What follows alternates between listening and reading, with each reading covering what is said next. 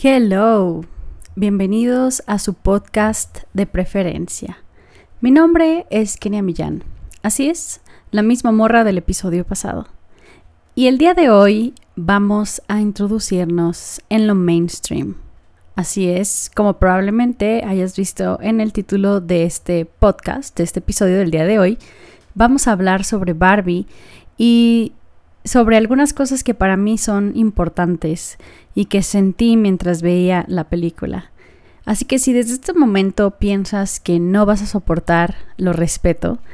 Y no pasa nada si te vas, no pasa nada si te quedas, pero quizás si me acompañas, juntos podamos entender algunos de los mensajes que quería darnos esta película. No voy a dar esta introducción más larga porque tenemos muchísimo de qué hablar. Así que, sin más, vamos a comenzar. Tardé demasiado en ver Barbie. Y no fue porque tuviera alguna aversión hacia la película o algo por el estilo, sino porque iba a ir junto con Roberto y apenas hasta el pasado miércoles pudimos verla. He de decir que honestamente no esperaba nada.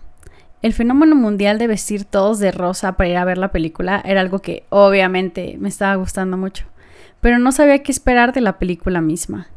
Ya había visto por ahí pequeños fragmentos de hate contra esta, porque era demasiado de mujeres, demasiado, entre comillas aéreas, feminista, porque los hombres eran retratados como retrasados, porque incluso decía demasiadas veces la palabra patriarcado y feminismo. Había otras personas que decían, wow, es que Barbie resultó ser demasiado existencial y eso no me lo esperaba. O el diseño de escenarios está súper bien hecho o pudo haber tenido un mejor guion. La verdad, yo no vengo a hablarles de nada de eso. No vengo a pretender que sé mucho de cine, ni atacar a las personas a las que no les gustó o a las que sí les gustó. Vengo a compartirles los momentos que, mientras estaba sentada en la sala de cine, viendo la película, con una bolsa de mango picado metida de forma infraganti, me conmovieron y me hicieron llorar. No por lo que estaba viviendo Barbie, sino porque recordé cómo me sentí yo en la misma situación que ella estaba pasando pues en esos momentos de la película, ¿no? Hoy voy a dar muchos testimonios de toda la parte de la trama que yo he vivido como mujer en mi propia vida y mi propia historia, y que estoy segura que han vivido muchas más mujeres. También les hablaré de otros puntos que quizá no me conmovieron, pero me parecieron muy interesantes y por tanto habrán spoilers de la película. A partir de aquí es donde comienzan los spoilers, así que si no quisieses spoilearte y quieres verla antes, pues ahorita todavía sigue en el cine y seguro todavía la puedes encontrar ahí.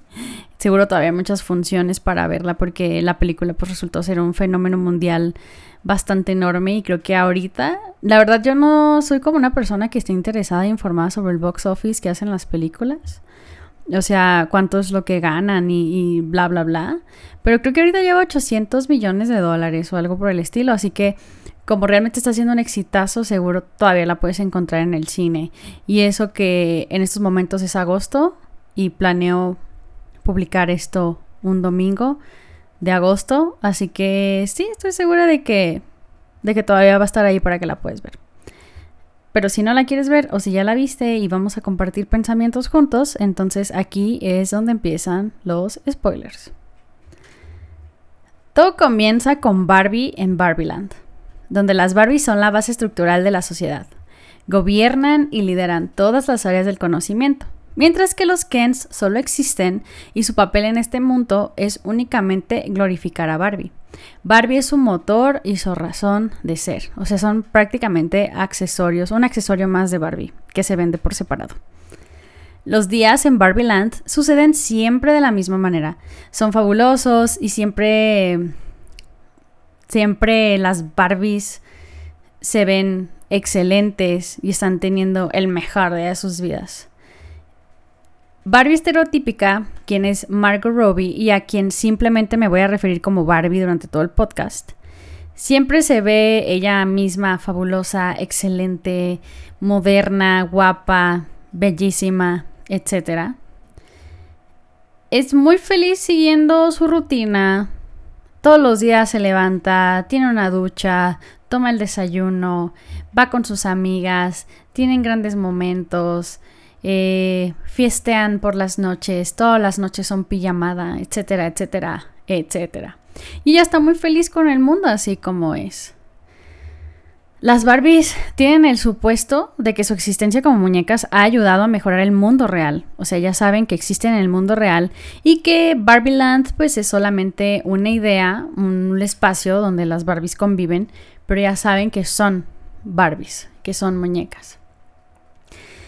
Y ellas piensan que han ayudado a mejorar el mundo real porque influencian a muchas niñas para que puedan lograr sus metas de la misma forma que Barbie ha logrado sus metas y ayudan a hacer el mundo mejor. O sea, el mundo es un lugar mejor gracias a Barbie. O eso es al menos lo que las, a las Barbies les gusta pensar. Un día, Barbie comienza a cuestionarse el significado de la vida y se vuelve defectuosa. Sus pies ya no están en arco, o sea, están planos, y le está comenzando a salir celulitis en las piernas, lo cual ella ve como imperfecto y horrible. En un intento por volver a su normalidad, busca ayuda en Weird Barbie, una Barbie que es sumamente imperfecta entre comillas aéreas, debido a que jugaron muy rudo con ella. Tiene el cabello cortado con las patas, coloreado, pintado, mordido, chupado, babeado, moqueado, de todo. Y siempre está haciendo splits muy insanos, pero creo que es porque jugaron muy rudo con ella y ya sus piernas pueden ponerse en, en ángulos que naturalmente el cuerpo de una Barbie no podría y ese es todo el chiste de la parte de que jugaron muy rudo con ella y ahora Where Barbie vive las consecuencias, ¿no? Where Barbie es criticada por las demás Barbies por no ser perfecta, tanto en su cara como a sus espaldas. Y ella es quien le propone a Barbie que vaya al mundo real y busque a la humana que ha estado jugando con ella para que pueda ayudarla a entender sus, sus, emociones y ella como Barbie pueda volver a su propia normalidad, donde todo es perfecto, y donde ella pueda lucir exactamente como siempre ha lucido y ser una Barbie más. Una Barbie muy Barbie, porque recuerden que ella es Barbie estereotípica. Barbie entonces emprende un viaje un tanto ridículo hacia el mundo real, o sea, porque tiene que hacer una serie de pasos, un ritual muy extraño, pero lo hacen. Y en contra de la voluntad de Barbie va Ken. Ken es, o sea, nos vamos a referir como Ken al Ken que está siendo actuado por Ryan Gosling, porque recordemos que todas las Barbies son Barbies y todos los Ken son Ken, pero pues hay un montón de ellos. Pero cuando diga Barbie es la de Margot Robbie y cuando diga Ken es de Ryan Gosling, ¿ok? Bien.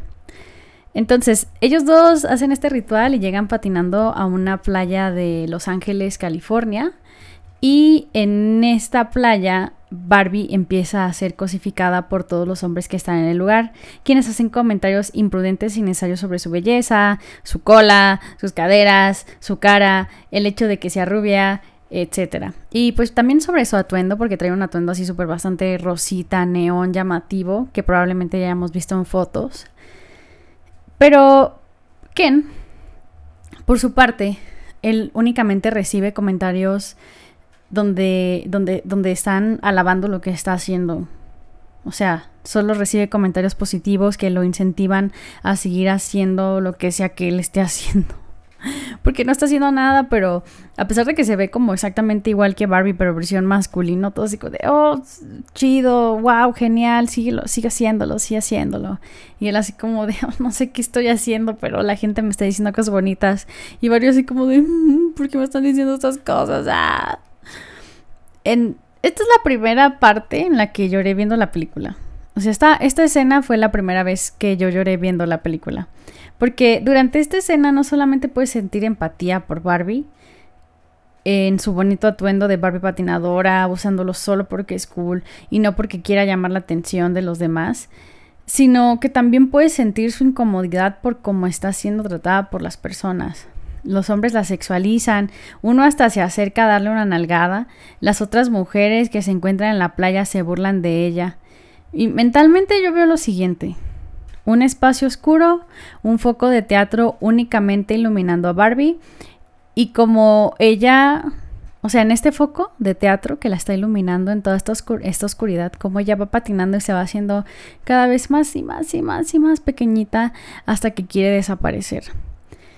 Y yo me he sentido así muchas veces. De hecho, me siento así casi todos los días. Cuando estoy esperando el transporte público, simplemente esperando cruzar una calle, un vato desde su coche me empieza a gritar mamadas o a tirar besos. ¿Y saben qué siento? Siento asco. Profundamente siento mucho asco. Antes sentía que estaba sucia cada vez que me pasaba algo similar.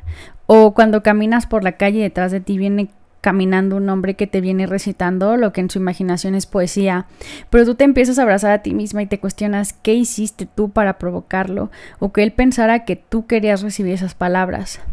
Y la respuesta es que no hiciste nada, que nada de lo que tú hiciste alentó a esta persona a hacer lo que hizo, ni a tirarte ese beso, ni a decirte rimas bastante asquerosas sobre tu cuerpo, sobre tus glúteos, sobre tus senos, nada. Pero entender esto, pues a todas las mujeres nos cuesta. Nos cuesta llegar a entender que, que nosotras no somos el problema, porque pienso que muy en el fondo algunas mujeres sí nos llegamos a culpar por la forma en la que en la que quizás somos o en la que quizá nos vemos y pensamos que esto provoca ese tipo de acciones en algunos hombres. Una vez, por ejemplo, iba camino a la escuela. No era tan temprano, eran alrededor de las siete y media de la mañana. Recuerdo que pasó un coche junto a mí. Caminé algunas cuadras y después de eso ese coche volvió a pasar. Para ese entonces yo ya me estaba mal vibrando, o sea, yo estaba pensando que seguro me querían secuestrar, que este tipo me quería subir a su coche, me quería hacer cosas malvadas, etc. Y, y después de de unas cuadras, el mismo coche se detiene así súper abruptamente junto a mí y el vato que estaba conduciendo abre la puerta de su coche y lo único que él quería era que yo viera que se estaba masturbando. Y recuerdo que probablemente en ese momento le contesté, no recuerdo exactamente cuál fue mi reacción, no recuerdo si solamente le dije que chingara a su madre o algo por el estilo, no recuerdo. Pero sí recuerdo que me fui caminando a la escuela y estaba muy, muy molesta estaba muy enojada. O sea, me estaba cuestionando por qué. O sea, ¿qué había hecho yo para provocarlo? ¿Qué había hecho yo para que me eligiera a mí para hacer ese acto grotesco? Y la verdad, o sea, ahora sé, y ahora sé perfectamente que yo nunca hago nada. Pero en ese momento sí me estaba cuestionando. Es porque por cómo estoy vestida, o sea, usando jeans le había sonreído o había hecho algún gesto o insinuación. La verdad no lo sé, pero estaba muy enojada y me sentía impotente de no haber hecho las cosas diferentes. Pero, ¿qué podía hacer yo? La realidad es que la mayoría de las mujeres hemos estado en esta situación en al menos una ocasión en nuestras vidas. A una amiga, por ejemplo, le agarraron la nalga en el camión. Un apretujón que fue tan fuerte que sigue recordando. Y quizá o sea, cuando lo piensa, lo sigue sintiendo en su cuerpo. Y hay personas que creen que esto no pasa. Güey, sí pasa. Sí pasa. Y lamentablemente le pasa a muchas mujeres todavía. Hay cierta satisfacción que tienen algunos hombres por hacernos sentir, sentir vulnerables, porque saben perfectamente que en ese momento ellos están en el lugar de poder. Y afortunadamente, gracias a a todo el, subidón que ha tenido el movimiento, pues ya tienen muchísimo más miedo de atreverse a hacer algunas cosas. Pero cuando saben que estamos solas o cuando no ven a otra persona que pueda protegernos o que nos pueda ayudar a levantar la voz, siempre va a haber un hombre que va a intentar vulnerar a una mujer. Esta parte critica no solamente a los hombres, sino también a otras mujeres o a la sociedad en general, que se burlan y se sienten con el poder de realizar una crítica y hacer sentir mal a la otra. Hay algunas personas que afirman que nos burlamos de aquello que nos hace sentir inseguros, como cuando vemos a una mujer usando un atuendo que consideramos inadecuado para la situación, su cuerpo, su color de piel, etc. O sea, el atuendo es inadecuado para lo que nosotros consideramos su cuerpo o su color de piel u otras cosas. Esto es algo muy normalizado en el norte, por ejemplo, que cuando vemos a una mujer usando un vestido con un escotazo y lo que quieras, automáticamente se le critica de zorra o de puta. Y una de las acciones más culeras que podemos hacer como mujeres es ser hostiles entre nosotras y eso es algo que hemos aprendido como parte de nuestra estructura social, pero que poco a poco podemos desaprender. La próxima vez que veas a una mujer usando algo y tú te sientas incómoda, cuestiónate. ¿Es realmente ella o soy yo? La acción deseada en esta situación es que el resto de chicas o cualquier persona realmente que estaba en la playa hubiese defendido a Barbie, pero nadie lo hace y todos en conjunto permiten que estas acciones la vulneren. Creo que es súper importante la parte de, de, cuestionarnos de dónde salen las cosas. O sea, ¿por qué la forma en la que ella está vestida me hace a mí sentir incómoda? Porque el hecho de que alguien que es plus size um, postee alguna foto en sus redes sociales a mí me hace sentir incómodo o me hace sentir que no tiene derecho a postear cosas solo porque no es delgada, por ejemplo. O sea, hay muchas cosas que nos podemos cuestionar, el, el por qué, el por qué me siento así, el, el qué de lo que pienso me hace llegar a la conclusión de que lo que estoy viendo no es correcto. Y, de ahí pues podemos llegar a una excelente, mm, pues a una excelente introspección, conocernos un poco más y saber pues de dónde llegan estos planteamientos, si son, ser integrado a nuestra ideología, bueno, a nuestra forma de pensar a través de la sociedad, de nuestra crianza, que nos dijeron que así no debía ser. Eh, y, creo que podemos arreglarlo, creo que podemos conocernos a nosotras mismas. Y con arreglarlo no quiero decir que, es, que sea algo que, que, esté descompuesto y que se tenga que solucionar, sino que si solamente va a herir a otras personas y no me va a dejar nada a mí de forma personal, pues entonces ¿para qué me lo quedo, no? Yo también he estado en esta parte del guion y también he criticado a otras mujeres en el pasado. Y usualmente cuando sucede y me descubro a mí misma haciendo colera porque sí, soy, soy muy dura conmigo misma. A veces más de lo que debería. Y me recuerdo que no es lo correcto. Pero sé que el darme cuenta de que estoy teniendo estas actitudes es un paso significativo y que puedo seguirlo intentando. Como decía antes, yo también he sido mujer he sido la mujer que ha estado en el medio de la atención por varias razones estúpidas. Cuando entré a la carrera, por ejemplo, eventualmente me fui haciendo más vanidosa. O sea, no siempre he sido así de vanidosa. Las personas que me conocen de antes lo saben. Dentro de mí pensaba que no era importante, ya que yo no soy lo que uso o cómo me veo. O sea, soy una persona más allá de eso, ¿no? Pero mis compañeras de la universidad no pensaban lo mismo. Una vez me pasaron el rumor muy directo de alguien muy cercano a estas personas, quien me dijo que no querían ser mis amigas porque me arreglaban mucho. Y eso no era importante porque éramos matemáticos. Y si me maquillaba demasiado era porque quería llamar la atención y sacar provecho de eso porque no era lo suficientemente inteligente para lograrlo. Ya saben, provecho en forma de favores sexuales para pasar la universidad. Estas palabras realmente me hirieron mucho, porque estas personas no me conocían realmente, no sabían mi valor ni mi inteligencia, pero el hecho de que pensaran que me arreglaba porque era una pendeja y solo así iba a lograr titularme, pues me hirió mucho. Este grupo de personas no estaba compuesto únicamente de mujeres, pero las líderes sí eran mujeres. Y con el tiempo tuve que aprender que todas las mujeres estamos en distintas partes del camino y que el hecho de que ellas me juzgaran en ese momento y por estas razones se debía a que aún estaban aprendiendo cosas como yo. Recuerdo que en un congreso conocí a Miros, una física brillante que estudiaba en la UNAM y era de Sinaloa también, pero culichi. Cuando nos conocimos hicimos instant click. Yo tenía el cabello verde y ella lo tenía morado. Y a las dos nos gustaba pintarnos los labios y estábamos estudiando eh, gravitación, estábamos intentando comprender las ecuaciones de Einstein para nuestras mutuas tesis. Recuerdo que me dijo que me conoció, que cuando me conoció se sintió acompañada, ya que no había muchas físicas que usaran vestidos y que tuvieran estas acciones, que, que saltaban mucho entre toda la comunidad científica realmente. Yo también me sentí acompañada, ya que a diferencia de las Barbies, las mujeres no venimos en una sola caja y no nos encerramos en un solo estereotipo. No solo puedes ser lo que quieras ser, sino que también puedes ser tantas cosas como tú quieras al mismo tiempo, en un solo empaque.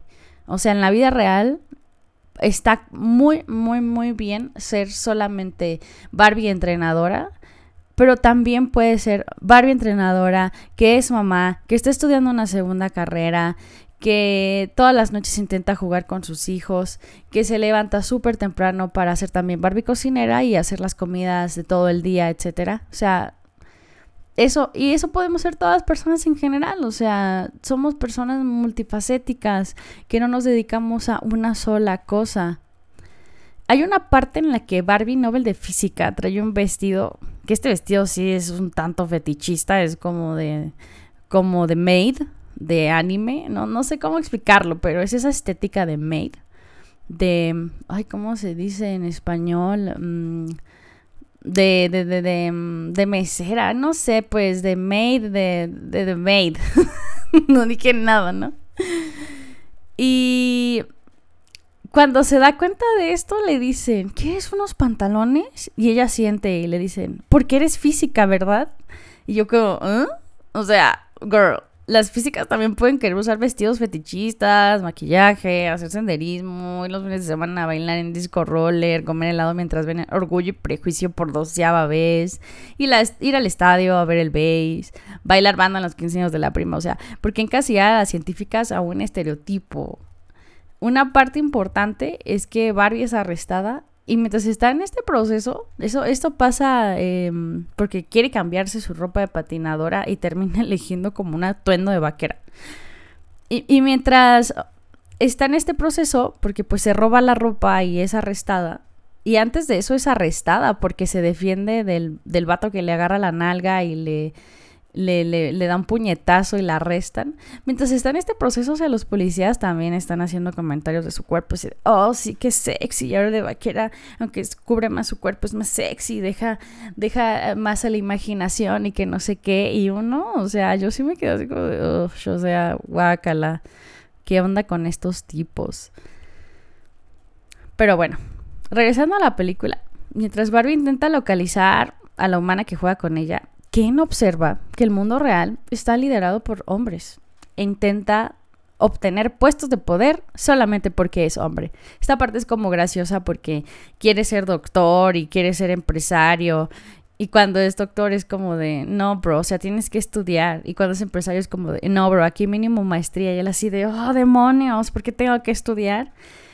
Pero mm, el hombre que es empresario y le dice esto, en el fondo le dice, claro, claro que sí usamos el patriarcado, pero mira, lo disimulamos mejor. Porque pues Ken está intentando entender qué es el patriarcado y le dice algo así como de, ustedes no están aplicando el patriarcado correctamente. Y el señor le contesta como, sí lo estamos usando, pero, pero lo disimulamos mejor, guiño, guiño. Em, Ken pues descubre la palabra patriarcado y se da cuenta de que en el mundo real los hombres son respetados, tienen puestos importantes en todas las áreas y sobre todo su existencia es significativa.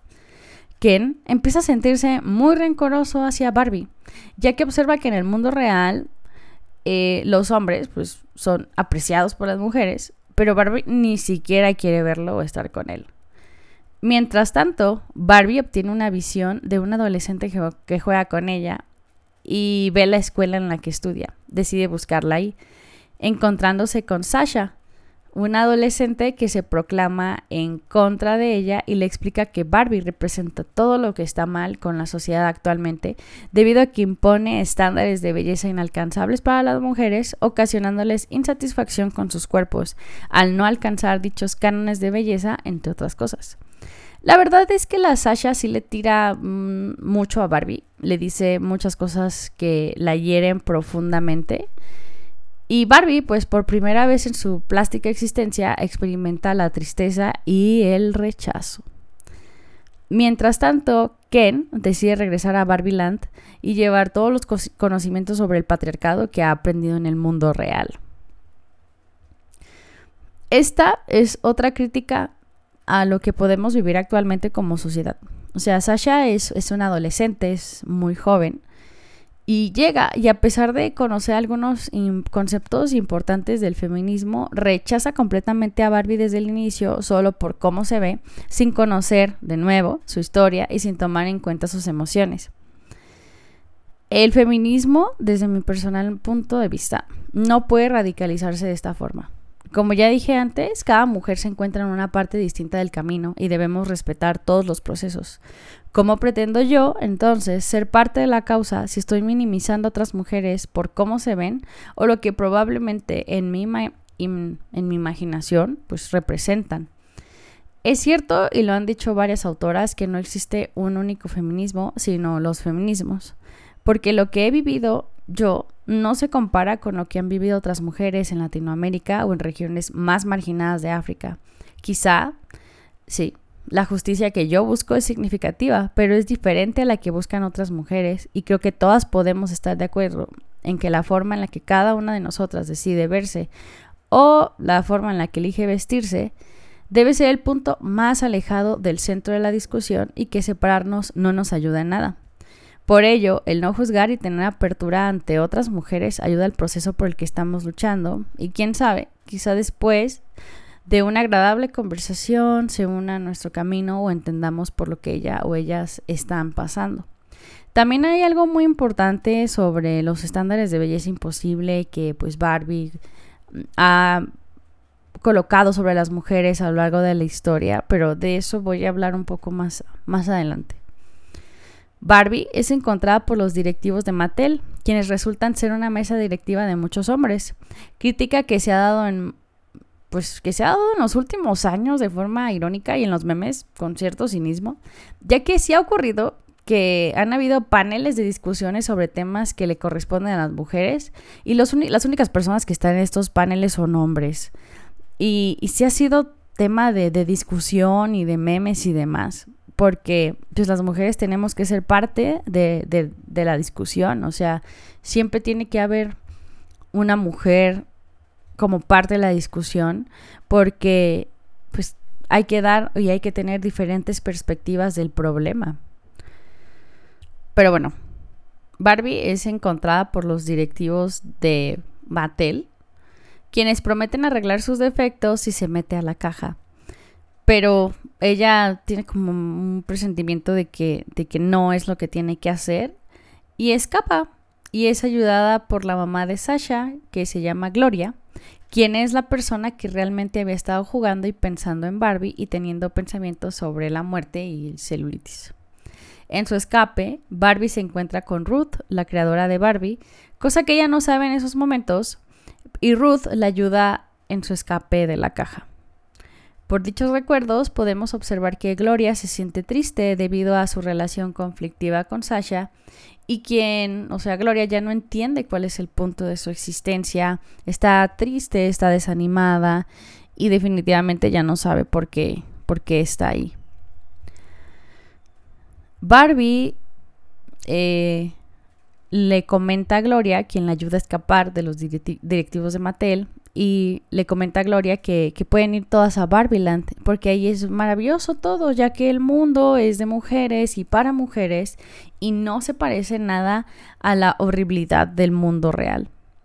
Pero cuando regresan a Barbieland se dan cuenta de que todo ha cambiado, debido a que Ken ha traído el concepto del patriarcado a Barbieland, haciendo que todas las Barbies se vuelvan sumisas a los Kens sirviéndoles en lo que necesitan y estando junto o detrás suyo para atenderlos cuando lo requieran. Barbie intenta hablarles, pero nota que están zombificadas y, y creen que sus ideas o las preguntas que les hace Barbie son tontas o innecesarias. Los Kens se han quedado con los puestos de poder, aman la cerveza, reparar coches, ejercitarse y los caballos. Ajá, los caballos. Barbie, al observarse sola, sin apoyo de las demás Barbies, entra en un estado depresivo. Gloria y Sasha deciden quedarse en Barbieland para ayudar a Barbie a restaurar Barbieland, con la ayuda de Alan, que es el mejor amigo de Ken y único en su existencia, pues está descontinuado. We're Barbie y otras Barbies descontinuadas también ayudan a resolver el problema. Y tienen ahí como en, en su centro de operaciones, que es la casa de Weird Barbie, que es una casa muy extraña también. Tienen ahí a, a Barbie escritora, pues para hacerle pruebas, por así decirlo. Pero nada de lo que intentan funciona y no saben qué hacer. En ese momento, Gloria decide hablar con Barbie, ya que la ve y la nota muy triste, y ella le comenta que está muy triste porque ella no quería que las cosas cambiaran y no sabe cómo lidiar con eso. Esta fue la segunda vez que lloré en la película, porque Gloria le contesta que justamente eso es ser humano, el vivir sin estabilidad, lleno de cambios y de cosas inesperadas que están fuera de tu control y que tú solamente debes aprender cómo lidiar con ello. La vida es una cosa muy extraña, muy divertida y muy estresante. Y es tan extraño como todo se está moviendo literalmente todo el tiempo. Y como a veces solo somos observadores de ese cambio y nos esforzamos demasiado por hacer algo con lo que tenemos. Después de ese momento, Barbie dice que no es lo suficientemente inteligente para arreglar la situación, debido a que ella no es Barbie científica, ni es Barbie política, ni nada de eso. Ella solo es Barbie estereotípica y no tiene lo necesario para solucionarlo, cosa que la tiene presionada porque los Kens han tomado poder del Congreso y quieren cambiar la constitución para que ahora Barbieland sea Kendom.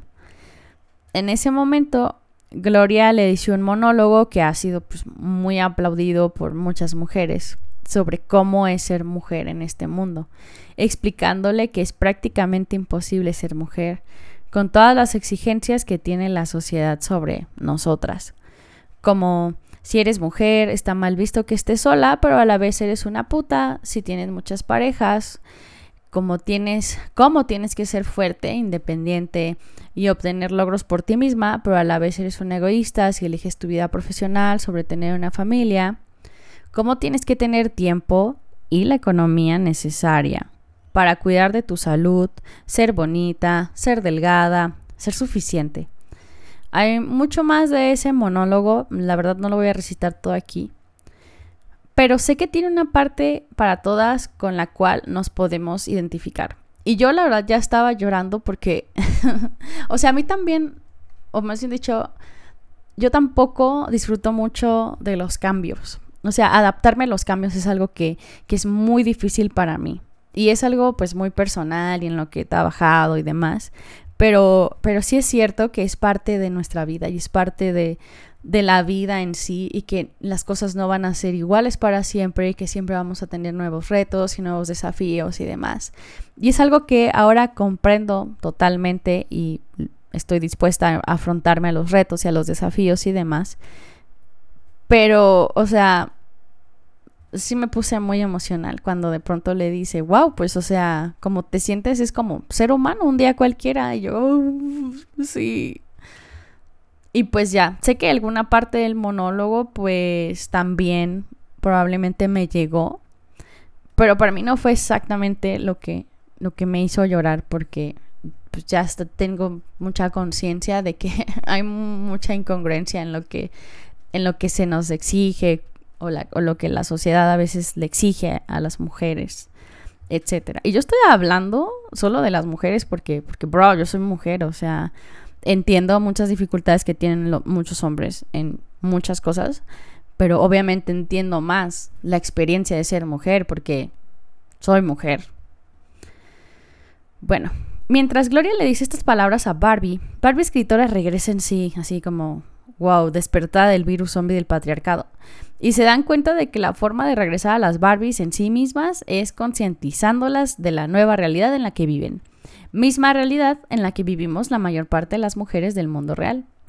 Idean un plan para separar a las Barbies de sus Kens y poder darles el discurso concientizador a través de múltiples estrategias como pedirles que les expliquen cosas, usando el mansplaining a su favor, que para quien no lo sepa es la necesidad de sobreexplicar las cosas o de explicarlas porque sí, sin haber pedido una explicación per se, y esto se hace para demostrar su dominio sobre el tema y el hecho de que, de que tenemos cierto este, control sobre él y bla, bla, bla, bla, bla.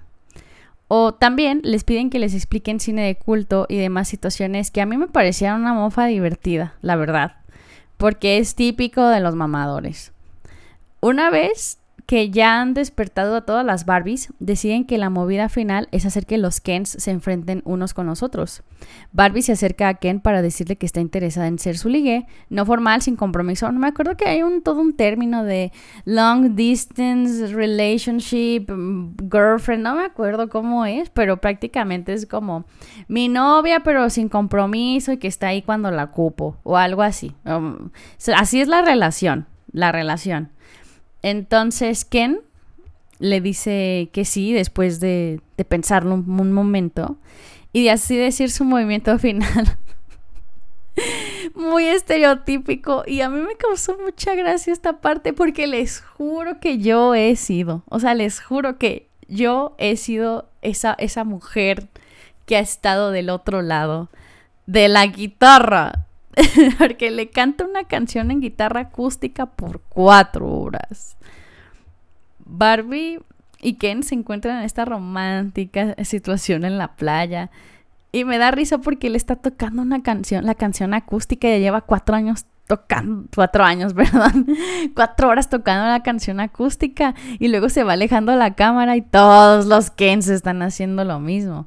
Y lo que estamos intentando, lo que bueno, se está intentando, perdón, reflejar en estos momentos es que es como si hubieran escrito un WikiHow de cómo ligar y, y todos lo hubieran leído al mismo tiempo, porque, porque por alguna razón, a lo largo de muchos años, se ha perpetuado esta idea de que, de que es un gran movimiento y es muy sexy y es muy atractivo y, créanme que muchos hombres lo han hecho. Y me pareció muy curioso porque en el eh, episodio de La Pensión, que es el podcast de Chris Martel y, y el Fede Lobo, en el de la preparatoria, eh, Chris está contando cómo él tenía una guitarra acústica y estaba intentando sorprender a una morra. Entonces les digo que por alguna razón es como un movimiento aprendido de forma generacional, pasado de hombres a hombres y demás, y por eso a mí se me hizo súper gracioso. Entonces, Barbie en ese momento aplica la de, hoy me estoy texteando con alguien y se está texteando con otro Ken que es Simu Liu, creo que así se dice su nombre. Y, y este Ken y el Ken de Ryan Gosling, todo el tiempo, toda la película habían tenido así como pique porque él sentía que Barbie estaba más atraída por él que, o sea, por el Ken de Simu que por él. Y además, como los Kens, pues no tienen profesiones, es un poco más difícil este, distinguirlos, pero están, siempre esos dos Kens han tenido pique. Y esto provoca que su grupo de muchachos se separe y se enfrenten en literalmente una guerra de hombres. Esta parte me pareció divertida porque consiste en usar algunas cosas que hemos normalizado como sociedad y son bastante machistas. O sea, hombres peleando por una chica, eso es, eso es machismo y es algo que se ha normalizado mucho. No conozco a una sola mujer en la actualidad, pero existen, estoy segura. Pero yo, yo, yo, yo, yo, yo Kenia. No conozco a una sola mujer que piense que un hombre usando la, la violencia para conservar su amor es atractivo. Y si piensas que sí, como les dije, debe haber mujeres que piensen que sí, piensen que es atractivo. Lamento decirte que has normalizado mucho estas costumbres y tradiciones del amor romántico y que no está bien usar la violencia bajo ningún fin. Si eso le hace a sus pares, o sea, ¿qué no podrá llegar a hacerte a ti? Porque, pues, o sea, ser violento, normalizar la violencia es algo que está mal, está mal en general. O sea, no es una pelea de que. No es, no es. O sea, el hecho de que sea normal, perdón, no quiere decir que esté bien. ¿De acuerdo? Total que los Kens se pelean en una batalla que es muy absurda y muy cómica.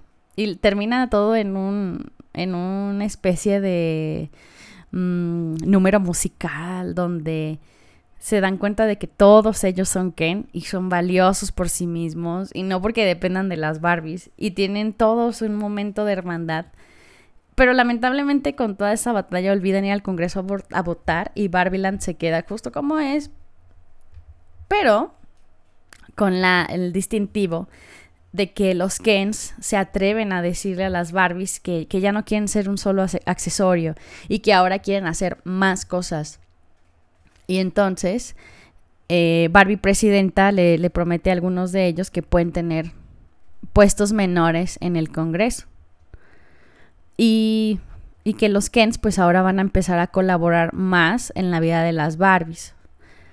Barbie se disculpa con Ken por no haberlo tomado en serio antes ni haberse preocupado por él. Así es, Barbie se disculpa con Ken, a pesar de que él le quitó su casa y su poder. Ella se disculpa con él. Y, esta parte sí me gusta, ¿ok? Esta parte sí me gusta. Le explica que para ella él no es su interés romántico, sino solo su amigo. Ken acepta esta decisión de Barbie, pero le dice que sin el interés romántico, que fue la causa de su creación, no sabe qué hacer con su vida. Barbie le dice que es el momento exacto para averiguarlo, pero que mientras tanto él pues es solo Ken, sin ser Barbie Ken. Ken es solo Ken. Barbie también descubre que ella es solo Barbie y que no es necesario ser la más inteligente o tener alguna especialidad como el resto de sus amigas Barbies para ser suficiente y que ella es suficiente con lo que ella es. La creadora de Barbie, Ruth, aparece en Barbieland y Barbie le pide permiso para quedarse en el mundo de los humanos y experimentar la humanidad en su propio cuerpo, sintiendo todas las emociones. Ruth le dice que no necesita su permiso, pero que antes de tomar dicha decisión le quiere mostrar algo. Ruth toma a Barbie de las manos y le muestra mentalmente situaciones felices, tristes y normales de la vida humana. Y esta fue la última vez que lloré en la película. y no sé por qué, pero me dan ganas de llorar otra vez. Porque todos estamos por ahí buscando paz, buscando estabilidad. Y sabemos que esta búsqueda jamás será resuelta, pues ser humano está lleno de complejidades. Y junto con eso y nuestras imperfecciones, tenemos vivencias que son tan buenas que queremos volverlas a vivir. Me cuestioné, ¿yo elegiría esta vida o me quedaría en Barbieland? Y definitivamente no. O sea, no me quedaría en Barbieland. Porque sin romantizar esta experiencia de vivir. Hay momentos donde me siento tan bien que pienso que vale absolutamente la pena el estar respirando. Pienso, la vida es buena. Para una persona como yo, que a veces ha contemplado desvivir, es bonito saber que sí hay luz al final del túnel, que sí hay razones para querer despertar todos los días. Y aunque a veces la rutina me sobrepasa y mis emociones también y la lucha se vea imposible, es importante recordar que todo pasa. Todo pasa. Además de esto, esta escena me parece muy significativa porque Ruth es prácticamente quien concibió a Barbie, como su mamá espiritual.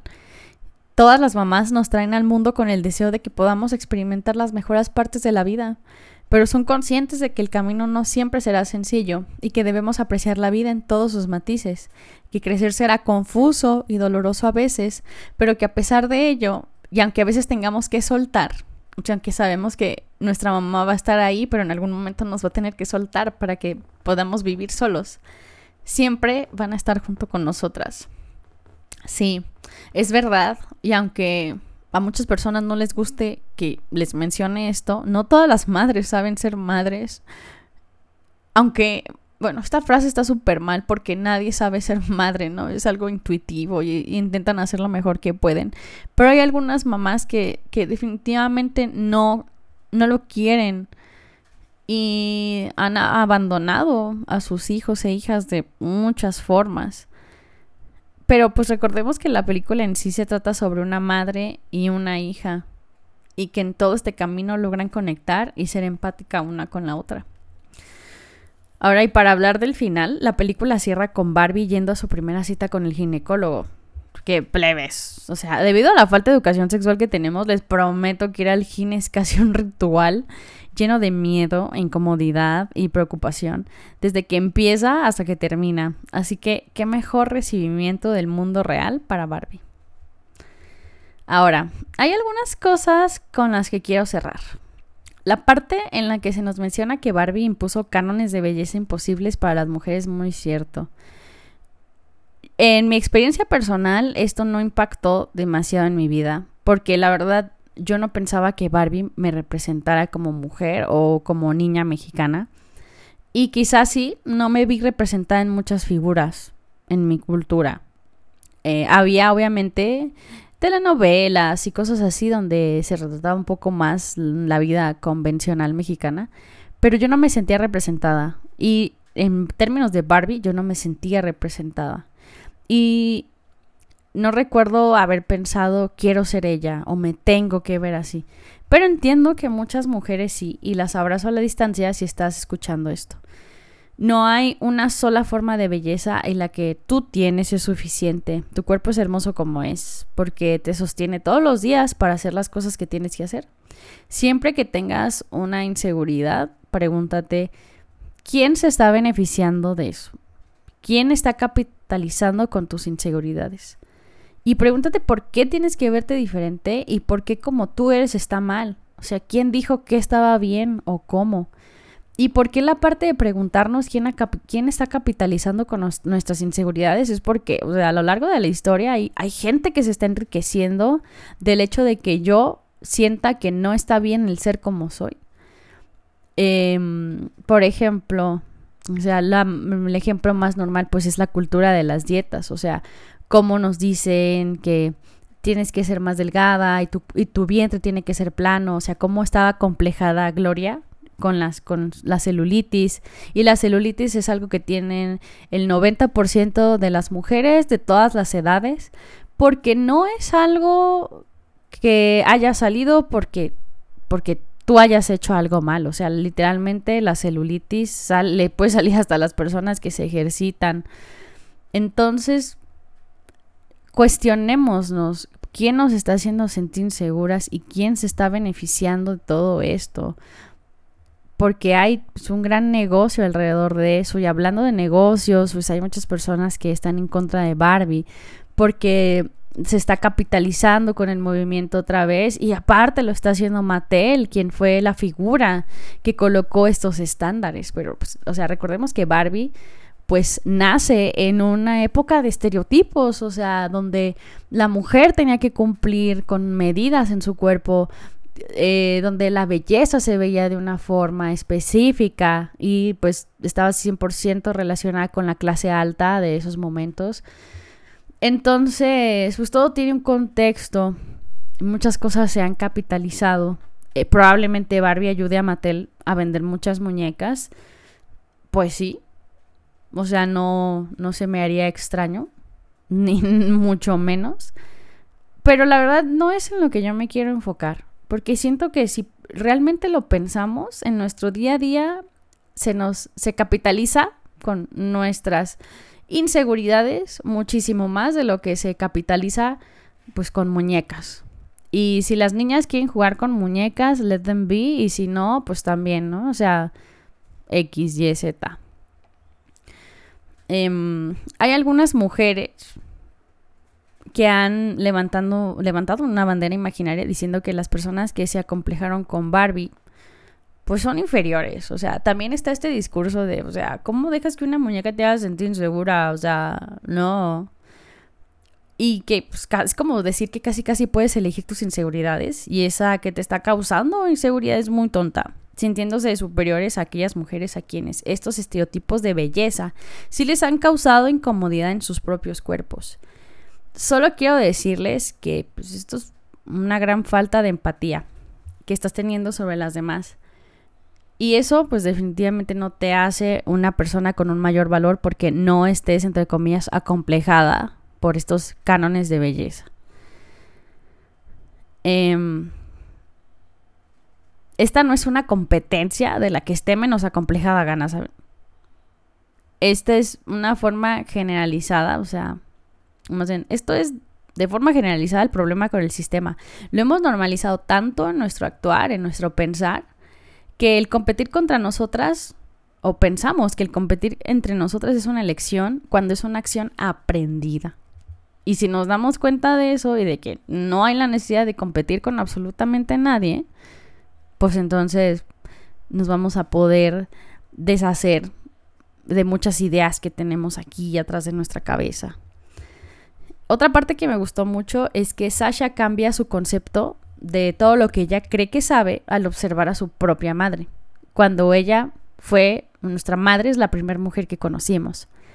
Este speech, como ya les había dicho antes, no va para todas y espero que no lo tomen como ofensa si su contexto es diferente, el cual respeto, porque hay algunas madres que, como ya dije, no querían ser madres y no se responsabilizaron en la crianza y hay muchas personas que crecen sin esta figura y en el peor de los casos sin ninguna figura paternal ya que hasta hace poco el padre era considerado una figura secundaria en la crianza, debido a que su papel era únicamente el del proveedor económico. Y esto no lo digo yo, o sea, lo decía la ley hasta hace poco.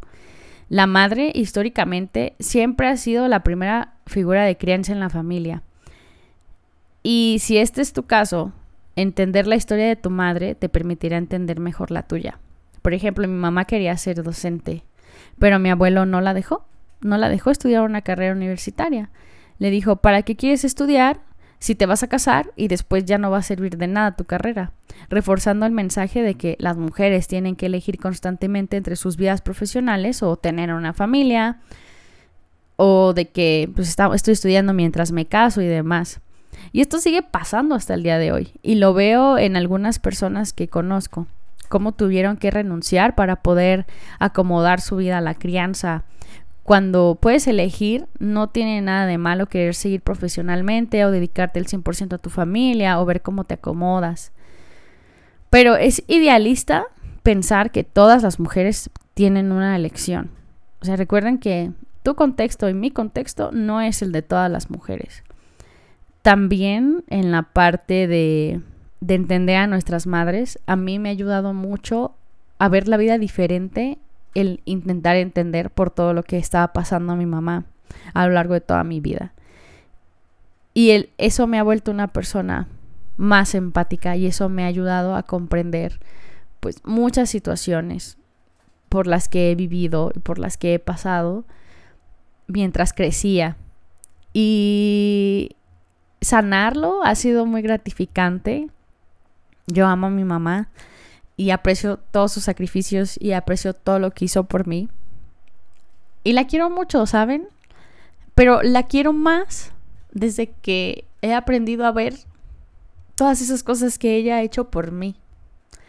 Y también, o sea, soy muy consciente de que cometió errores porque es una, es una persona, o sea, no es solo mi mamá y no es solo una idea perfecta de cómo debería de ser ella y de cómo debió haber ser, haber sido ella. O sea, ella es mi mamá. Y no la quiero ya solo porque sea mi mamá, sino porque puedo ver todos los sacrificios y todas las cosas que ella hizo por mí. Y estoy completamente agradecida con ella. Por otra parte, entiendo que el humor de la película no sea para todos. Es demasiado americano demasiado ridículo en algunas situaciones. A mí en lo personal no me gustó del todo, pero en general me reí mucho y lloré mucho y hubo un montón de cosas que disfruté de la película. Sí pienso que la sobreexageración de todas estas cosas, o sea, la hipérbola que se maneja en la película, puede ser un factor de distracción para que algunas personas realmente capten el significado de muchas cosas, pero será interesante para los que a pesar de eso se queden y se cuestionen lo que la película propone. No pienso para nada que la película sea una propaganda, entre comillas, aéreas anti-hombres, cuando todo el tiempo nos están mostrando que los extremos no son la solución y un mundo de solo mujeres y para mujeres es una idea incorrecta también. Y al final dejan en claro que después de lo sucedido, los Ken también tendrán puestos de poder importantes, tantos como las mujeres en la vida real. O sea, es Además, Además, es Barbie quien ridiculiza a Ken, da su compañía por hecho y minimiza todo el tiempo sus opiniones, sus emociones y sus necesidades. En efecto, es el mundo al revés, y no importa que fuéramos las mujeres quienes pudiéramos desestimar de dicha forma a los hombres, este absolutismo pues tampoco sería la solución. Como dato innecesario, quiero mencionar que me encantaron Dualipa Sirena y John Cena Sireno. Se me hacía súper mamón que solo aparecían porque sí.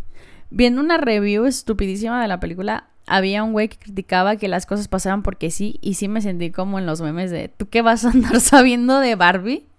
Chamaco pendejo. Porque obviamente O sea, cuando uno estaba jugando con sus Barbies, si tú querías sacar tu Barbie sirena, la sacabas y la güey volaba, no le ibas a poner un mar, ni siquiera agua, porque seguro tu mamá no le iba a hacer gracia que estuvieras mojando la casa. Entonces, o sea, Barbie sirena estaba existiendo sin necesidad de mar y sin necesidad de agua y sin necesidad de agua. Entonces, o sea, estas críticas están descartadas para mí. Otra cosa importante es que el viaje ritual de Barbieland al mundo real sí no tenía sentido, pero X, o sea, it's a dull thing. Si dejé de intentar buscarle sentido a los viajes en el tiempo y la física cuántica chafa de Marvel, seguro podemos dejar pasar estos detalles porque es una película. Y así jugábamos las mujeres con nuestras muñecas, o sea, aparecían donde tenían que aparecer, montábamos, entre comillas, un escenario falso para la situación que queríamos retratar y ya. O sea, ahí, hasta ahí estaba Barbie. Barbie podía hacer literalmente lo que quisiéramos porque es una muñeca y nosotros la podíamos mover a donde nosotros quisiéramos. Como mencioné al principio, yo vi la película con mi novio el Robert. Y cuando se acabó me dijo, entonces yo soy el malo. a mí me dio mucha risa. En general, él me comentó que la película le gustó, lo hizo reír mucho. Y para mí esto fue suficiente. Y aunque mi escena menos favorita de todas las películas, como ya les había dicho antes, fue la batalla de los Kens, a mis amigos sí les gustó bastante y no se sintieron ridiculizados, al contrario. Tanto ridículo les hizo reír y disfrutar la película, así como la exageración de las cervezas y los caballos. He visto noticias de que en China ir a ver Barbie con tu pareja, bueno, perdón, en China, ir a ver Barbie con tu pareja y después ver su reacción, se está considerando una especie de prueba para saber si seguir o no en esa relación. Y aunque Rob y todos los vatos están en su derecho de decir, me, no me fascinó, o lo que quieran, las palabras con las que se expresen o el tema sobre el que se explayen y la forma en la que lo hacen, quizás sí pueda ser una velita de iluminación para saber con quién estás o si realmente se molesta y no puede explicar por qué, puede implicar que le cuesta mucho expresar sus sentimientos y se llamas una banderita verde para pedir ayuda y trabajar en dichas dificultades y ayudarse mutuamente a crecer como persona. Como, como les digo, o sea, siento que a muchas, muchas personas les molestó bastante toda esta ridiculización que se hizo alrededor de los Kens. Pero en Barbieland los Kens, o sea, realmente no, no eran importantes. O sea, porque en el mundo de Barbie lo que realmente importaba eran las Barbies, eran sus accesorios, las casas que podían tener, su ropa, zapatos, hacerles ropa, hacerles la comidita, tener accesorios como tazas y vasos y demás para que pudiéramos jugar y ser, entre comillas, todo un poco más realista. Pero creo que a casi ninguna mujer, bueno, perdón, niña con la que yo jugué Barbies en algún momento, y quiero decir que yo sí jugué Barbies porque cuando era niña quería ser diseñadora de modas y hacerles ropa o algo así, era algo que a mí me fascinaba. En, entonces me fascinaba por eso, o sea, porque tenían atuendos y podía crearles atuendos o intentarlo con mis pocas habilidades a esa, a esa edad. Pero nadie andaba por ahí diciendo, ay, si tráete al Ken porque mi Barbie necesita tener un novio, no. O sea, recordemos que todas estas cosas de que necesitamos una pareja para tener valor, y esto es algo que le pasa tanto a hombres como a mujeres, pues son ideas que vamos agarrando a medida que crecemos. Pero uno como niña, mira, no sé si el quién estaba o no, o sea, era secundario. Y entonces esto es realmente lo que se está reflejando en la película. O sea, que Ken pues era otro accesorio, o sea, era otra persona. Solo que como en la película, o sea, hay actores reales y que el hecho de que los hombres hayan sido ridiculizados de esa manera y se hayan tratado como accesorios, que pues, es lo que eran en el mundo de la muñeca en general, pues sí hizo molestar a muchas personas. Y además de que los Kens pues actuaban de esa forma tan ridícula porque ellos mismos entendían que ese era su papel que ellos sean accesorios nada más, que tenían que glorificar a Barbie y hacer lo que Barbie necesitara y no importaba dónde ellos dormían, porque creo que jamás en la vida se vendió una, una casa para Ken. Y por eso cuando Ken roba la casa de Barbie se llama Dojo Mojo, Casa House de Ken. Y está, está, está padre que se refleje esto en la película. Y muchos se lo tomaron muy literal porque, ay, son muy ridículos. Pues sí, o sea, en el mundo de Barbie nadie se esforzó porque Ken tuviera personalidad, ¿saben? Entonces, pues de ahí salen las cosas, no hay mucho más que decir. lo que sí es importante es, es cómo se invierten los papeles en Barbieland y en el mundo real. Y cómo, cómo todo este extremo pues no es el correcto. Así que, pues nada, la verdad no tengo mucho más que decir. Eh, sí veo como Barbie pues obviamente va a capitalizar con el movimiento. Eh, sí me parece muy simplificado toda la explicación del patriarcado que muestra en la película y el feminismo y demás. Pero me parece que también es parte de su humor. El hecho de que Will Ferrell sea pues el directivo de Mattel y sea así como medio menso, a mí me gustó mucho porque no es la primera película del actor en la que él hace un papel así de súper ridículo. Y creo que es, es un humor que él acepta bastante y que no, o sea, no lo hace sentir como minimizado.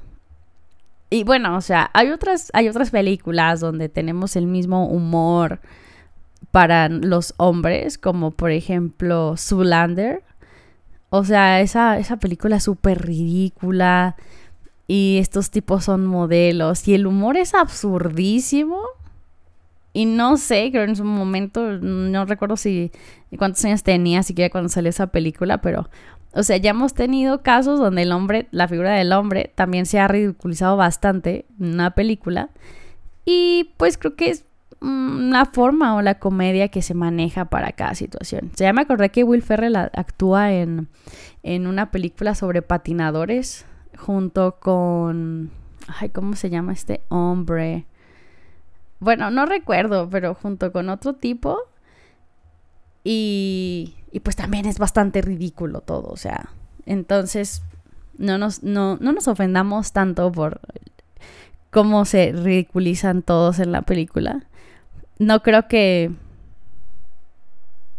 sea importante que sean hombres o mujeres, o sea, solo se ridiculizan porque era el objeto ridiculizable en la situación. Y digo objeto porque Ken, o sea, Ken al final de cuentas era un objeto, era pues un muñeco más.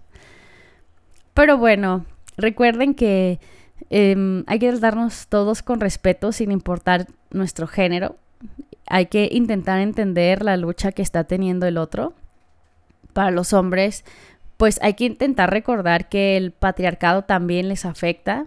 No, solamente nos afecta como mujeres, o sea, es un sistema que afecta a todos. Y por eso en la parte donde Ken llora y dice, yo ya soy un hombre diferente, deconstruido y sé que llorar está bien. Esa parte se me hizo súper genial porque en efecto, o sea, llorar no le quita sombría a nadie y es tan satisfactorio y me encanta cómo Barbie le dice, yo lloré y me sentí tan bien. usualmente cuando yo lloro después de llorar, también me siento muy bien y no es una satisfacción o una emoción o un sentir que solamente podamos disfrutar las mujeres, o sea, los hombres también se pueden vulnerar y hablar de sus emociones los va a hacer sentir, uff, de maravilla. Y bueno, creo que ahora sí, ya tengo como mil años despidiéndome, no sé. Estoy perdiendo un poco el hilo de esta conversación. Em, no tengo mucho más que decir ni tampoco mucho más que preguntar. Sé que probablemente todos tengamos una opinión pues muy diferente de la película. Es algo que yo respeto. Si te gustó, no te gustó, si te fascinó, no te fascinó. Y quizás si te hizo interrogarte, cuestionarte un poco, lo que estabas viendo en pantalla, si te hizo sentir enojado o enojada. Eh, recuerda que siempre hay que, hay que intentar entender de dónde salen nuestras emociones. Porque las cosas solo existen, pero el cómo reacciono yo a esas cosas, pues es donde está lo realmente interesante. Y creo que vale la pena tomarse unos minutos para pensar en por qué, por qué me he sentido yo así. Pero bueno, Espero que tengan un excelente día, un excelente domingo. Había otro episodio programado para el día de hoy y creo que sí se publicó, pero ya lo moví. Porque quería subir este, quería aprovechar que ahorita Barbie está en la mente de todos nosotros. Y pues discutir un poco las partes más importantes. Como les dije al principio, yo no soy, yo no quiero pretender que soy una experta en nada. Yo solamente, pues vengo a hablarles, no sé si lo han notado, de cómo me hacen sentir las cosas y de qué partes son las que a mí me hacen apreciar más. Eh, al final de cuentas, yo soy una persona que piensa demasiado, muy ansiosa. Y puedo reflexionar con un capítulo de hora aventura, ¿saben? O sea, no necesito, no necesito el producto más serio de la vida para llegar a una reflexión, pero sé también que esa es una de mis mejores cualidades como, persona y como ser humano, el reflexionar. Y si todos nos tomamos un pequeño momento para reflexionar lo que estamos haciendo y sobre todo para hablarnos y reflexionar de por qué nos estamos sintiendo de cierta manera, pues entonces vamos a aumentar mucho nuestro progreso y crecimiento como personas y en conjunto como sociedad. Les deseo que tengan un bonito día, que se la pasen lindo hoy. Y muchas gracias por haber llegado hasta aquí. Y espero que mm, no estés molesto. y si sí, pues cuestionatelo o molesta. Y les mando un abrazo muy fuerte hasta donde estén. Que tengan una bonita semana de aquí a que me vuelvan a escuchar si desean escucharme. Y pues nada, pues que se la pasen súper bien. Chao, bye.